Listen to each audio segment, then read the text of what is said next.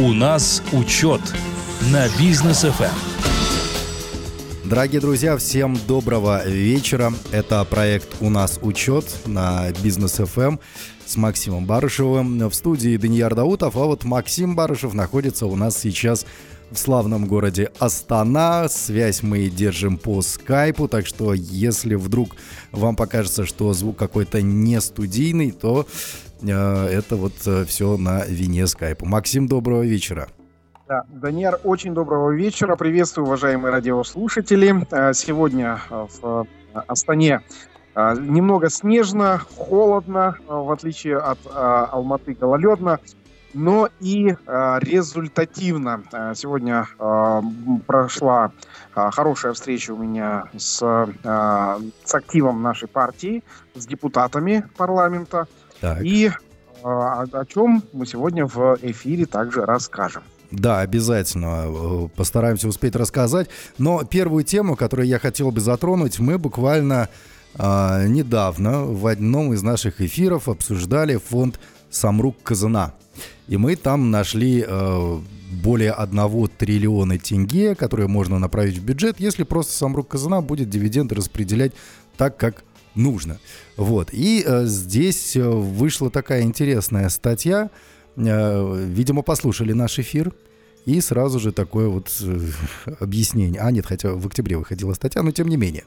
А, тут говорится о том, что Э, Самрук Казана поддерживает экономику на сумму более 7 триллионов тенге в год. Причем не все это в реальных деньгах, там какие-то косвенные еще, косвенная поддержка есть, но вот каким-то образом 7 триллионов тенге насчитали. Максим Анатольевич, объясните, пожалуйста, вот вы как э, экономист, как это можно так посчитать? Если мы насчитали, сколько, ну, не более 100 миллиардов, да, тенге дивидендов? А, насчет да, поддержки экономики на 7 триллионов тенге это а, такая условная цифра. А, на самом деле а, всего оборота у всего холдинга Самрук Казана 14, около 15 триллионов тенге. Угу. И то, что в заголовке называют поддержка, я называю просто операционная деятельность. Здесь вот а, любят передергивать факты наши э, люди из э, самого Казана, иногда из правительства. Вот. И здесь вот конкретно, когда они говорят, что это поддержка экономики. На самом деле это никакая не поддержка экономики, а это просто их э, операционная деятельность. Вот. Что еще в Самру называют поддержкой экономики? Э, поддержку я вот э, хочу взять в кавычки. Э, называют поддержкой экономики это закуп э, у отечественных товаропроизводителей. А, это То тоже есть, поддержка. Да, это они, они называют это поддержкой экономики. На самом деле это э, экономические стандарты, это соблюдение, соблюдение законодательства и э, просто, э, ну, это просто наши реалии. И Самрук Казна, она просто обязана закупать у э, отечественных товаропроизводителей все то, что производится у нас в Казахстане. То есть в а каждую... не свои компании, которые, э, которые производят то же самое. То есть, получается, в каждую клеточку лишь бы вставить галочку. Да, да. И, угу. и слово вот это вот поддержка. Угу. Хорошо. Ну, точнее, ничего особо хорошего, раз такие факты раскрываются, что это не поддержка, а просто операцион, операционная деятельность. Но вот нам говорят, что чистая прибыль Самрук Казана достигла рекордных 1 триллиона 900 миллиардов тенге. Вот, ну, в основном благодаря там э, цене на нефть, она э, по итогам 2022 года составляла там и до 100 долларов доходила, вот, и так далее. Но вот все-таки вот эта вот прибыль, 1 триллион 900 миллиардов тенге, это чистая прибыль. А я тогда не понимаю, а почему дивиденды тогда такие небольшие, которые вот в, отправляются в правительство? На самом деле а, около 2 триллионов тенге – это чистая прибыль, вот, про которую мы говорили в нашей программе. И 70% а, от чистой прибыли Самрук Казана необходимо перечислять в бюджет нашей страны. Так. Что же делает Самрук Казана? Самрук Казана занимается непрофильной деятельностью, как то во-первых, а, Самрук Казана строит школы и больницы, хотя должен это делать бюджет. А, Самрук Казана спонсирует а, спортивные мероприятия.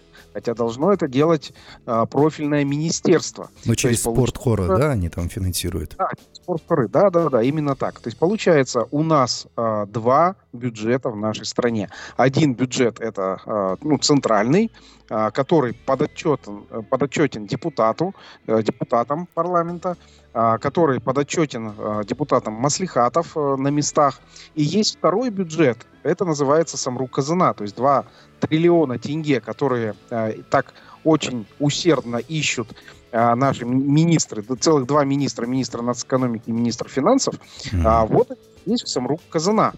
И, соответственно, здесь, э, если э, из Самрук Казана весь этот бюджет будет перенаправляться в, э, в центральный бюджет, то, соответственно, вопросы могут и э, уйти от э, необходимости повышения налогов. Кроме того, то, что а, сейчас в настоящий момент увеличиваются а, чистая прибыль саморубказана, я думаю, что там еще есть ресурсы, которые позволят еще больше увеличить чистую прибыль.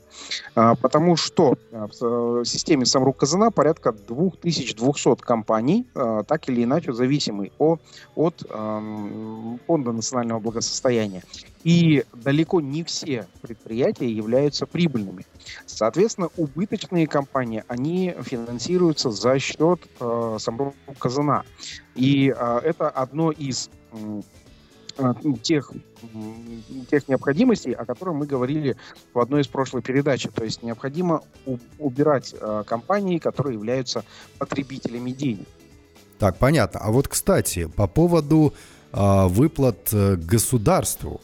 Тут э, журналисты из, э, получается, Forbes KZ задаются вопросом. В 2020 году Касымжимар Токаев поручил нацкомпаниям выплатить 100% прибыли за год. Потом позже эту планку снизили до 70%. Однако в мае 2023 года в Высшей аудиторской палате заявили, что по фонду Самрук Казана выплата государству составила лишь 10% прибыли вместо положенных 70%. Это что за такие условия прям привилегированные? Об этом я и говорю, что Самрук Казана в соответствии с указом президента а, должна выдавать полностью все 100% а, своей, при, а, своего ну, чистой прибыли, должна а, выдавать в бюджет. Однако такого не происходит уже три года подряд. Угу. И здесь большой вопрос, э, который э, уже э, ну, необходимо ставить ребром. И необходимо Самрук Казана брать под хотя бы общественный контроль, под контроль депутатов, под вот их непонятное распределение денег. И необходимо с, уже ну, Самрук Казана превращать в действительно фонд национального благосостояния, а не то, что сейчас Самрук Казана из себя представляет. Да, ну большие вопросы э, к Фонду национального благосостояния. У нас э, вроде как они отвечают, но почему-то отвечают э, так, что вопросов возникает еще больше. Так, а вот что касается Фонда социального медицинского страхования, тут ведь тоже большие вопросы, потому что в следующем году, если я не ошибаюсь, всех предпринимателей, владельцев бизнеса ждет так называемый ОПВР, да, пятипроцентный. А, мы тоже в эфире обсуждали эту тему, но вот э, что, что, что делать? Как, как вот обсудить, нужно обсудить эти вопросы тоже, какие выводы можно делать по этим 5% и вообще самому фонду медстрахования. Максим Анатольевич, вы что думаете? По э, обязательному пенсионному фонд, э, взносам работодателя, который со следующего года планируется в размере полутора процентов, и так увеличить из года в год до 5 процентов. А, оплачивается эта сумма обезличена в а, пенсионный фонд, а, который, собственно, дальше будет управлять этими деньгами.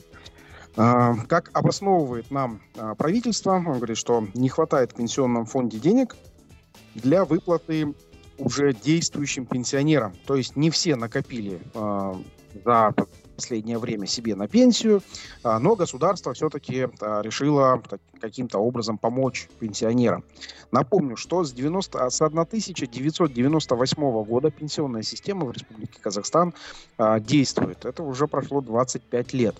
И, соответственно, по обещаниям э, пенсионная система должна была перевернуть полностью весь, э, всю экономику и э, создать хорошую подушку безопасности, хорошее пенсионное обеспечение для людей, которые спустя там определенный период выходят на пенсию. Так вот, за 25 лет государство и пенсионный фонд, в частности, не смогло обеспечить достойными пенсиями пенсионеров. И сейчас эту нагрузку пытаются возложить на действующие предприятия в виде обязательных пенсионных взносов работодателя. Вот сегодня как раз-таки мы на заседании фракции партии Республика обсуждали эту проблему и а, готовим сейчас депутатский запрос о том, чтобы отменить а, вообще ОПВР Почему? Потому что э, ОПВР, во-первых, это обезличенные, э, обезличенные платежи, то есть они пойдут не кому-то на э, увеличение пенсионного пенсионного накопления, а просто в пенсионный фонд. То есть, по сути, это еще один налог. Второе. Введение ОПВР по ставке 5%, оно э, приведет к увеличению нагрузки на фонд оплаты труда, в котором сейчас уже 34% э, платится в налогов и других обязательных платежей в бюджет и внебюджетные фонды. И это, э, размер этих отчислений дойдет до 40%. Для предпринимателей это невыносимая ставка, вообще даже для, ну, между, по международным э, мерам, меркам это слишком высокая ставка выполняет социальную функцию. То есть предприниматель, когда нанимает э, граждан к себе на работу, он их трудоустраивает. И во многих странах мира э, до определенной заработной платы, до размера определенной заработной платы, э, вообще не облагается налогом. У нас налогом облагается уже свыше минимальной заработной платы. То есть МЗП, минимальная заработная плата, э, она дисконтируется, то есть она практически не облагается налогом.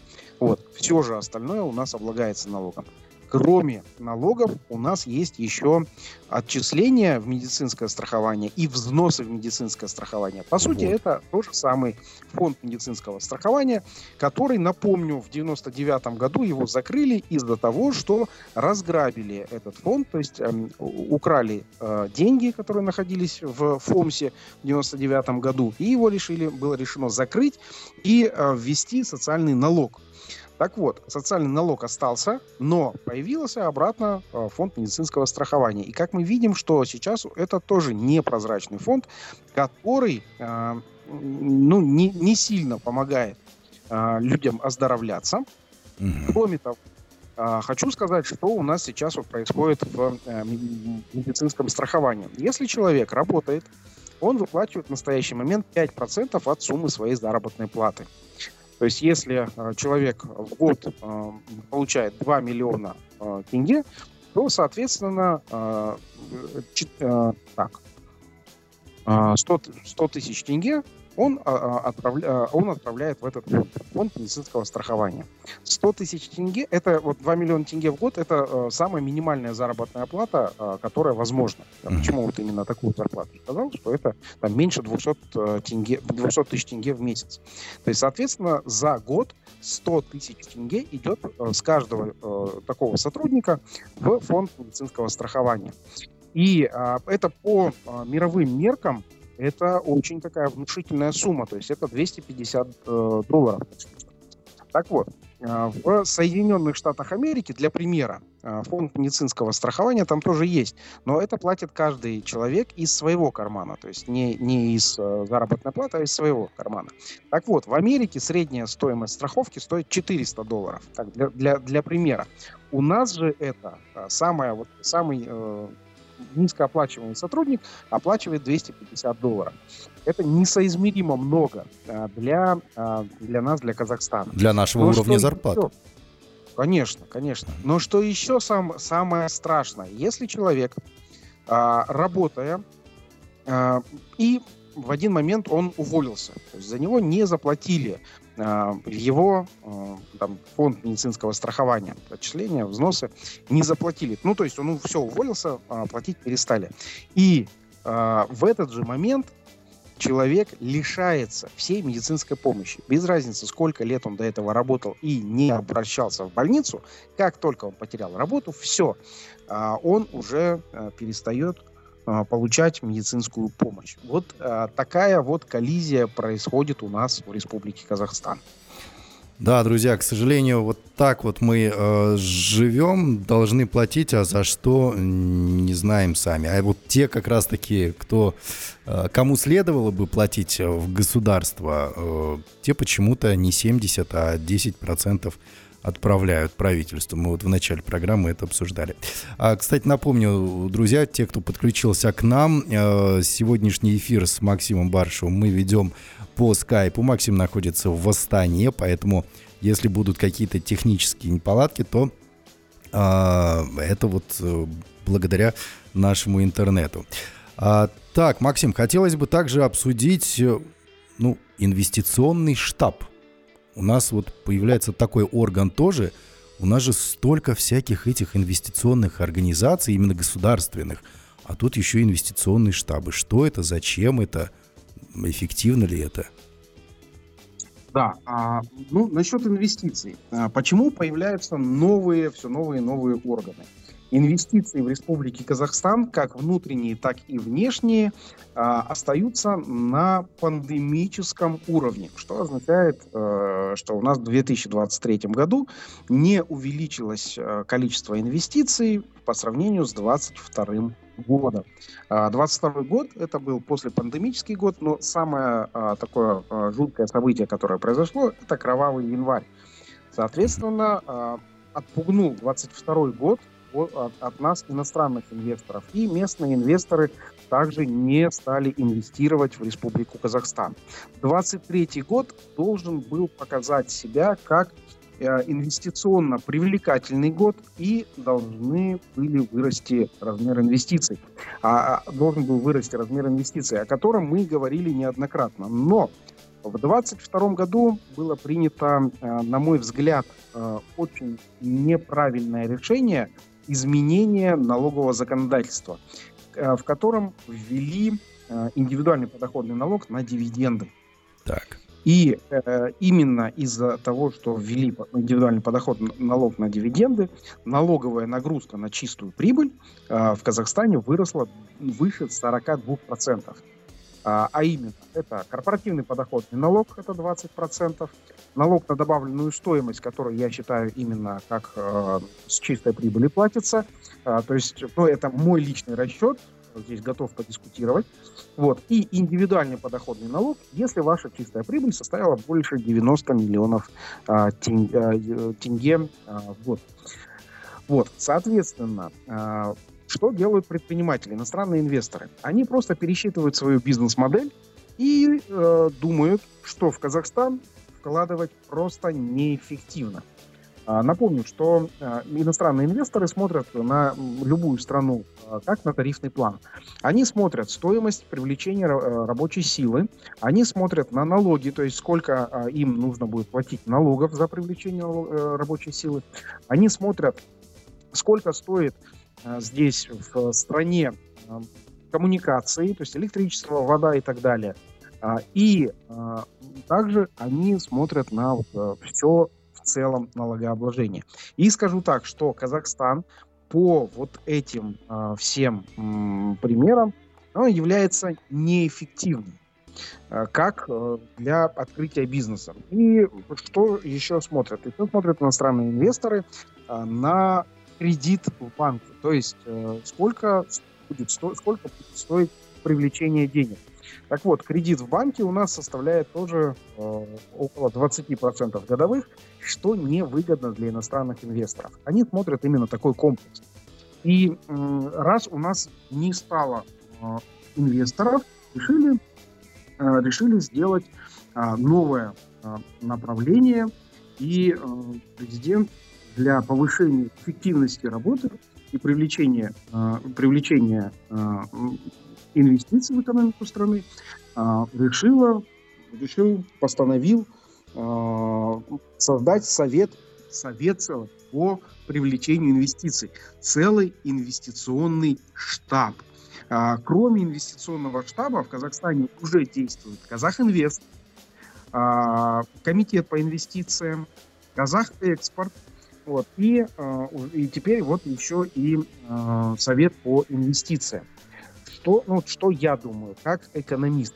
А, если мы хотим привлекать инвестиции, то, соответственно, нам необходимо сделать инвестиционно привлекательный полностью климат в стране, который включает в себя стабильное налоговое законодательство с, с хорошими налогами. Второе – это честную судебную систему, это очень важно.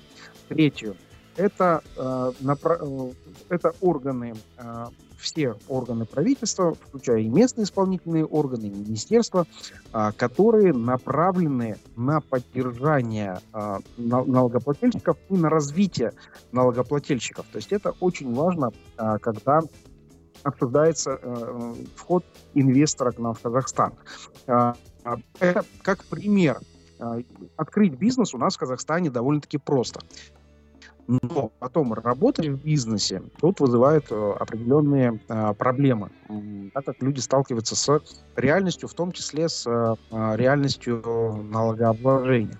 Ну и, конечно же, система проверок, которая у нас существует в Казахстане. Про налоговые проверки, это притча во языцах, как говорится, что налоговики у нас могут проверять бизнес по совершенно разным а, предлогом. А, так называемые камеральные проверки, система камерального контроля, она превращается полностью уже в документальную проверку, а, на которую жалуются неоднократно, мне уже жаловались наши предприниматели. И со следующего года, с 2024 года, уже отменяется мораторий на проверки субъектов микро и малого бизнеса. Соответственно, здесь уже люди начинают опасаться, что а, проверяющие органы а, будут просто лютовать, так сказать, и начинать проверять а, весь бизнес от начала до конца. Вот такие вот опас опасения есть у внутренних инвесторов и, и конечно, внешние инвесторы а, перед входом в страну, они общаются с а, нашими, с казахстанскими а, предпринимателями, с успешными казахстанскими предпринимателями, чтобы уже понять, необходимо ли инвестировать в Казахстан или, возможно, для инвестиций подыскать уже другую страну. Я рекомендую вот в данном случае а, как раз-таки для а, вот этого совета по инвестициям в первую очередь заняться а, либерализацией или же упрощением нашего налогового законодательства, особенно для предприятий, которые занимаются производством. Так, а, ну, а вот сейчас, вот этот, что меня интересует, вот этот новый орган, инвестиционный штаб и так далее, на него какие-то деньги выделяться будут? Ну, там, я не знаю, людям зарплату платить, офис снимать, а, операционные какие-то расходы э, нестись. Потому что, ну, у нас уже столько, и Казах Инвест, и, и там, и целые министерства есть по привлечению э, инвестиций в Казахстан а все равно э, вот что-то новое открывается. Вот расходы какие-то будут на этот инвестиционный штаб или это просто? Конечно, обязательно будут расходы на, по крайней мере, содержание этого штаба. То есть это как минимум это офисные помещения и заработная плата. Это прям обязательно. Но а, что а, ну, я как человек вижу а, в создании вот этого совета? Я вижу, что все остальное не рабочее. И этот совет, а, он сделан именно а, из-за того, что остальные органы не дают а, своего результата. То есть это с точки зрения инвестиций, это не работает и местные исполнительные органы недостаточно привлекают э, инвесторов. Ну и, собственно, все остальные органы, которые ответственны за привлечение инвесторов, по крайней мере, инвесторов внутренних, казахстанских, они работают также недостаточно хорошо. Именно поэтому создается отдельный орган. Но вот э, я как предприниматель, я хочу сказать, что если э, у меня что-то недостаточно хорошо работает, открытие нового так, друзья, у нас снова технический... Орган, разделение у себя в компании. Что я что, да, что я делаю как предприниматель, вот. Э, когда у меня что-то не работает? А, Обычно я занимаюсь трансформацией. То есть я то, что не работает, закрываю, а открываю новое. И э, перевожу людей из э, неработающих, но активных э, и ответственных людей перевожу в новое направление. Здесь же на уровне государства получается, что и э, старые неработающие органы остались, и открывается новый орган. Для меня это, как для предпринимателя, ну, вызывает э, такой определенный вопрос, э, будет ли результат. Вот. И э, самое главное, самое главное, как в бизнесе, так и в государственном управлении, я считаю выставление правильного KPI. А, то есть э, э, точек, э, которым, которые необходимо исполнять. Вот, соответственно, привлечение инвестиций здесь необходимо поставить вот эти вот точки контроля, инвестиции или же в, в денежном эквиваленте, сколько будет инвестиций, или же это конкретные открытые предприятия в каждом регионе. Ну, такие KPI уже стоят у местных исполнительных органов, у акиматов. Вот, поэтому здесь вот создание а, вот этого совета а, сейчас, я думаю, что оно именно в противопоставление идет акиматам и неисполнению поставленных задач уже действующим органам. Да, ну, очередной раз расписались э, в э, своей несостоятельности нашей власти, к сожалению. Так, ну, все-таки хотелось бы сегодняшний эфир завершить хорошей новостью. А, насколько она хорошая, Максим, скажете мне, э, вот вы, надеюсь. Предпринимателям могут позволить снизить розничный налог в 2024 году. Атамекен выступал с такой же инициативой. Ваши комментарии в различных СМИ, Максим, тоже выходили. Так вот, как предпринимателям это сделать? Снова в маслихаты обращаться или это как-то в уведомительном а, порядке можно сделать? По розничному налогу сейчас э, внимательно слушайте и депутаты, и предприниматели. А, что было? То, то есть э, начну с проблематики. А, когда вводили розничный налог, вы помните, что его вводили очень быстро, скомканно и ретроспективно. А, то есть его вводили, э, скажем, в, ну, задним числом, его вводили в феврале-марте месяце этого года, и действовать он начинал с 1 января, ретроспективно. По ставкам, да, дали э, возможность э, внесения э, корректировки вставок с 4% до 2%, но и поставили срок 1 июля. Не, не все успели до 1 июля провести заседание маслихатов и проголосовать. Были два, два региона, которые проголосовали после 1 июля. И тут вот такая вот коллизия вышла. А, о том, что когда они проголосовали, в в соответствии с теми законами, которые были написаны. А, там получилось, что в э, действие после 1 июля, если голосует Маслихат, а, то вводится не с 24 года, а аж с 25 года. И а, мы, и Национальная палата предпринимателей, и партия Республика об этом начали говорить на всех площадках, акцентировать вопрос э, законотворцев, законодателей. И вот в настоящий момент уже а, после Сената уже вышел законопроект на подписание к президенту, э, который вносит соответствующие изменения в налоговый кодекс. Так вот, сейчас важно – для того, чтобы понизить ставку розничного налога с 2024 года. Необходимо депутатам маслихатов, то есть местных исполнительных органов, провести заседание и проголосовать за понижение ставки. Внимание по времени.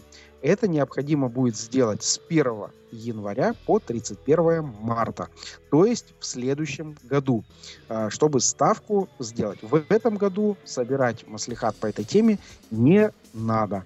Вот, уважаемые э, предприниматели, уважаемые депутаты, если вы меня слышите, имейте в виду, что понижение розничного налога должно произойти в следующем году, э, и заседание должно быть произойти именно в следующем году в соответствии с новым законодательством.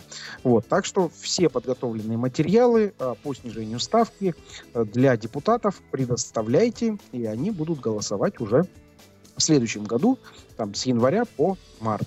Вот, чтобы снизить ставку с 4%, как у нас максимум Ну, там, получается, с четырех можно до двух снизить, э, до, до трех в, в Алматы, кстати, разрешили. Вот, и э, при работе в B2B сегменте там уже э, 8%, ну, как есть, так и есть. Правильно я понимаю, Максим? Так, а вот с Максимом у нас э, связь, видимо, прервалась, но прервалась она э, в самом конце. Что ж, друзья, ну вот такие вот темы мы сегодня обсудили. Максим был в Астане, э, связь мы держали э, с Максимом Анатольевичем по скайпу, вот, поэтому какие-то такие помехи именно нашей связи, они вот имели место быть в эфире. А вам спасибо большое, что провели с нами э, это время э, проекта «У нас учет». Хорошего всем вечера и э, предпринимателей. Теребите своих депутатов, потому что с января по март они должны проголосовать за снижение розничного налога. Э, я думаю, все этого хотят. Спасибо большое всем. Хорошего вечера. Пока.